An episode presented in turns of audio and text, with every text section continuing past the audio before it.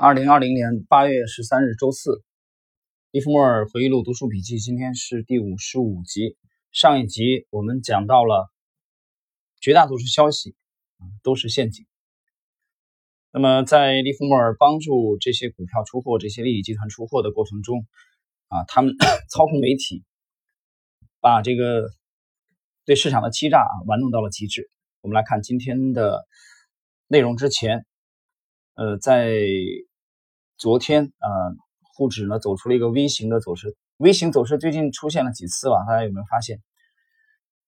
但是行情走到这个阶段，其实进入八月份以后啊，近期在知识星球半不同的专栏有提问的人特别多啊，新友几位新友提问，我通过这些提问也好，随笔的更新也好，尤其是昨天的随笔更新，我谈了三大的这个标准，这个标准结合我们近期星球的随笔内容。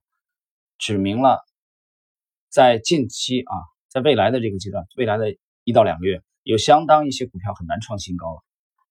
这是我们的第一个判断。第二呢，少数有可能继续创新高的股票，我们把它罗列出了三大特征。这三大特征我在昨天的随笔当中已经写了出来，大家可以尽快的去啊了解和关注。啊，关于行情，我们只讲这些。看我们今天的正式内容，不署名的董事们。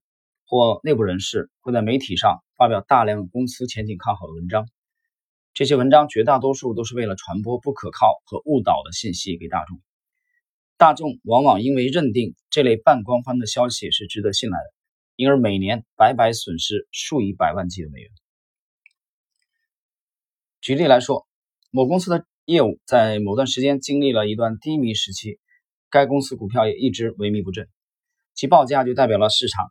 对这只股票真实价值的看法，如果股价太低，那么肯定有人会注意到，并开始买进，而股价就会上涨；如果股价过高，同样的也会有人注意到，并开始卖出，股价就会随之下跌。如果不是这两种情形，就不会有人谈论或者采取行动了。停顿一下啊，这一段我们可以看到很鲜明的利文斯顿啊，利弗莫尔的这种。呃，趋势投资的这种风格，就是他认为市场给大多数股票的定价是合理的。换言之，我们可以换一个角度，就是这个离开散户看待股票的啊，这个这个眼光，就是角度吧。散户就是装模作样的在做基本分析，他会研究报表。我这里从来没有讲研究报表没有作用啊，呃，分析公司的这些公告啊，我从来没这么讲过。但是有一个更直观的办法，对趋势跟踪而言，就是关注这个 market，关注 price 价格啊，关注市场。市场对绝大多数股票的定价是相对合理的啊，这一点我是认同的。但是我反对说市场对所有的标的的这个定价都是合理的，那就是完全有效市场假说。比如说啊，莫顿。那么也就是说，我们换一个角度，更多的去关注。它的市场行为啊，关注它的价格，很大程度上已经说明了这些标的有没有被相对合理的定价。所以这一段可以很鲜明的呈现出啊，就是关注市场表现是一个相对对个人投资者呃更直观有效的方法。当然，价值投资者价投啊，传统的价投他们是反对这种做法的，他们认为你这个定价经常它相当有不合理的时候。啊，我越跌越买，所以风格有有差异的。我们继续，有一天这家公司的业务开始好转，谁会第一个知道？是内部人士还是大众？肯定不会是大众。那么接下来会发生什么事呢？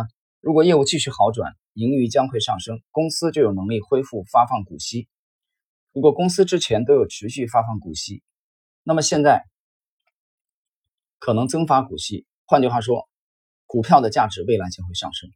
假设公司的业务持续有起色，公管理阶层会让大众知道这个好消息吗？董事长会告诉股东吗？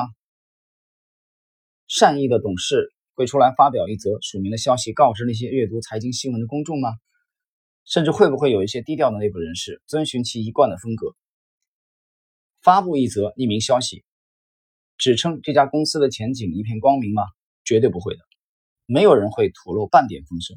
报纸或报价纸袋也不会有任何消息，啊，这段很精彩，写的很精彩。就你不要指望通过打听内幕消息，不要指望内部人士啊去告诉你。换言之，这话我可以把它浓缩翻译为：没有免费的午餐，天上没有掉馅饼下来，这种几率太少啊！很多人就希望通过免打听免费的消息就可以获利！我觉得匪夷所思，这种想法不可能的。别人为什么要告诉你？别人的心血为什么要啊轻易的就告诉你？很简单，还有人希望通过啊轻易的消费几十块钱就可以获得啊成几十万上百万价值的投资建议。我觉得那你不是在做梦吗？如果连这点还没想清楚的人，你就继续想吧。嗯，有一句有句话怎么讲的？上帝啊给你的礼物早就标好了价格。芒格讲过，你很想得到一件东西是吧？那么最好的办法就是首先让你自己配得上它。继续，这种让价值会增加的信息，通常会被小心翼翼地封锁起来，不让大众知道。与此同时，沉默寡言的重要内部人士正忙着进场，尽全力、尽可能多的买进便宜的股票。随着这些人不动声色地持续买进，股价也就会一路攀升。而财经记者知道这些内部人士应该明白股价上涨的原因，于是开始打听。此时，所有匿名的内部人士都会不约而同地宣称，他们的手中没有任何信息，他们不清楚股价上涨的动力来源。他们有时甚至会说，他们对股票市场的异动以及投机者的行动，并没有特别的关注。股票持续上涨，令人开心的一天终于到了。那些知道内情人士持有的股票数量，终于达到了他们 心目中的目标。华尔街立即开始听到各种利好的传言。他们听到的利好消息都是新闻稿引述权威人士的话告诉交易人，说该公司确实已从谷底翻身。先前非常谦逊、匿名表示不知道股价为何上涨的同一位董事，现在一样，这匿名的指出，股东有非常充分的理由对公司的前景大感振奋。有时他们甚至表示，这么说都还嫌保守了呢。举个例子啊，比如我们的持仓当中的啊。那么，某一个股票在经历了近期的市场的动荡，经历了七月十六号的大跌，七月二十四号的大跌，经历了昨天的这种大动荡之后，能流畅的创出新高来，不用讲，我就可以大概率的知道他们的半年报啊、中报的业绩应该是一份非常亮丽的报表。我这么讲，并不是因为我有什么内幕消息，我们鄙视所有的内幕消息，我们也不看任何券商投行的研报。那为什么我敢得出这个结论呢？而且我敢讲，它大概率是正确的，因为市场行为啊已经告诉我，market market 它已经告诉我了这一点。啊，谈到这里的话，在这一次啊，在之前的四十天，我返回北方的这个老家，在家里待了四十多天，啊，暑假。在期间，呃，去了一次新华书店，啊，很偶然的，这个翻阅到了一本刚出版的书籍。我会这两天会在星球，呃，去分享它的一些精华，然后回头找个时间有机会跟大家这个交流一下。呃，这个这个书籍的作者他是一个典型的价值投资者啊，跟我们趋势投资风格是差异是很大的。但是这本书一下子就吸引我的眼球的主要原因是因为，我从来没有看到过一个资管人士啊，这个人很牛的。非常牛啊！是这个欧洲的一位基金经理。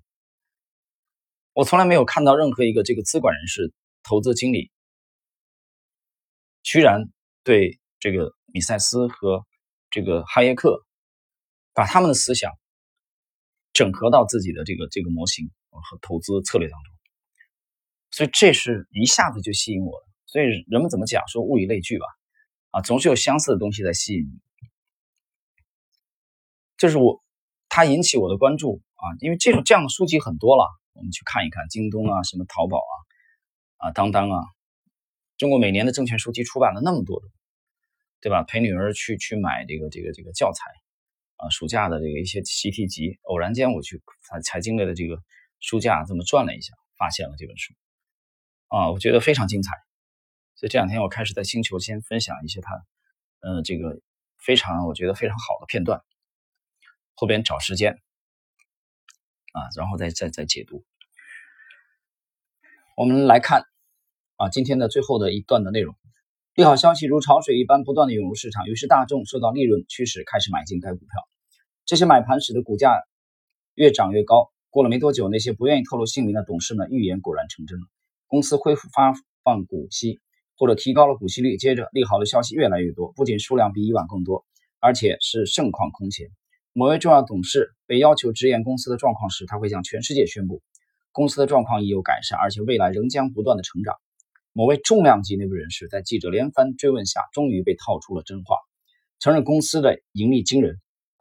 某位该公司密切往来的知名银行家被再三追问后表示，该公司销售量的扩张速度是业界前所未见的，就算是在接下来公司没有新订单，也也得日以继夜的赶工，至少加班几个月才能满足现有的订单。某位财经委员会的成员在一篇显著的报道中说。投机大众对股价的涨势非常惊讶，其实这样的反应也是令他非常惊讶。如今，倘若股价的涨势放慢下来，他们才真正会感到惊讶。任何人只要分析即将出炉的年报，都能自己轻易计算出这只股票的账面价值比市价高出多少。然而，所有这些乐于透露消息的人士中，却没有一个人会具上自己的大名，也就是说，他们都是匿名啊，都是匿名，他并不是这个用自己真实的姓名。大家记住这一段啊！大家记住这一章，大家记住今天的这个内容。你不要认为它过时，我告诉你没有过时。这本书是一九二三年美国国立出版社结集出版的，啊，之前是先在《星期六晚邮报》上连载。它描写的是华尔街啊近一百年前的状况。我刚才的这个刚才解读的最后这一段啊，我们今天的最后这一段。我再次强调一遍，它会不断的重演，包括在 A 股，你就可以看到，啊，我举个例子，比如说在下一步我们考虑去脱手，啊，出掉这个变现，兑现我们的盈利的时候，这家公司的半年报、中报发布的时候，同样会出现类似的这种惊天的利好，一片的这个啊掌声、鼓掌声，对这个公司前景的。这个利好加利好的叠加，那是你卖出股票的一个很好的时机。这种策略已经屡试不爽了，那是机构投资者最希望散户去接盘的位置。我相信我们很快就能看到。所以说，为什么说历史不断重演呢？我们要研究的是他们的共性。我回到刚才的讲的欧洲这位基金经理啊，在这个暑假。在我休息了漫长的二四十几天啊，休假回北方的时候，这是唯一的吸引我的一本书，可以说，除了我这个行李当中啊，这个车尾箱行李当中带的几本书籍之外，就是他在整个体系当中，他非常注重去研究人，对人的研究啊，这是非常非常吸引我的一点。